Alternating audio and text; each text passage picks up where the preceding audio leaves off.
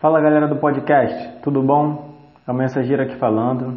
É um prazer imenso estar aqui trazendo mais uma mensagem, mais uma reflexão, né? Um conteúdo para deixar a gente aqui pensando, refletindo, para que a gente possa estar tirando algum proveito da mensagem de hoje. Hoje eu vou falar um pouco sobre oração. É, como foi dito no último áudio, né? É, fala, falou-se um pouco sobre os tipos de comunicação que Deus é, tem conosco. E essa comunicação tem mais intensidade ou intimidade através do pensamento, sentimento e experiências. Então, como eu utilizar essa comunicação como ferramenta na oração, para que eu possa ter uma oração melhor?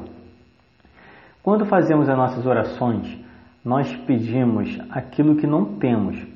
Logo, expressamos o sentimento de não ter esta determinada coisa. Porque se estamos pedindo, é porque não temos. Então, estamos expressando o sentimento de não ter, porque a gente está fazendo oração pedindo. Porém, devo lembrar o seguinte: nós somos a imagem e semelhança do Criador. Somos co-criadores.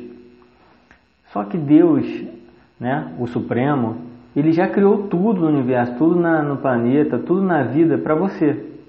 Agora, na sua vida, Deus é o observador, não o criador. Não é função de Deus criar ou não criar as situações da sua vida. Ele lhe deu o livre-arbítrio. Deus, é, o universo ou o superior, como você queira chamar, deseja o melhor para ti.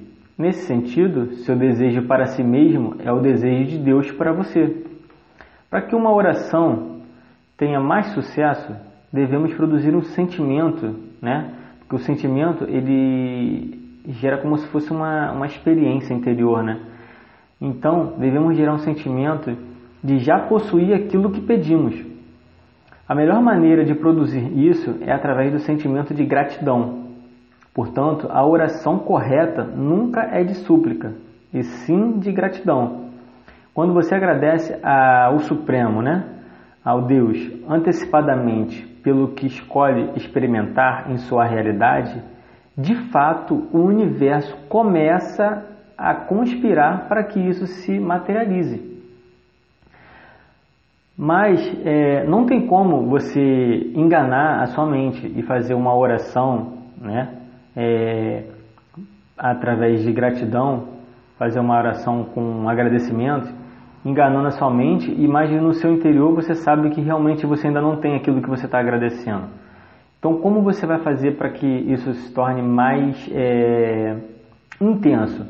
Para que a gratidão, para que a gratidão pelo aquilo que você não tem na realidade se torne realidade, é preciso de fé. Lembrando a palavra que se tiver a fé apenas do tamanho da semente de uma mostarda, moverá montanhas. Antes mesmo de você pedir, eu lhe darei porque Deus disse que tudo que tu escolhe em meu nome terá. Então, quando você entende que todo pedido será atendido, então você entende que o pedido em si não é necessário. Então você faz a prece ou a oração de agradecimento. Então, nunca suplique, agradeça.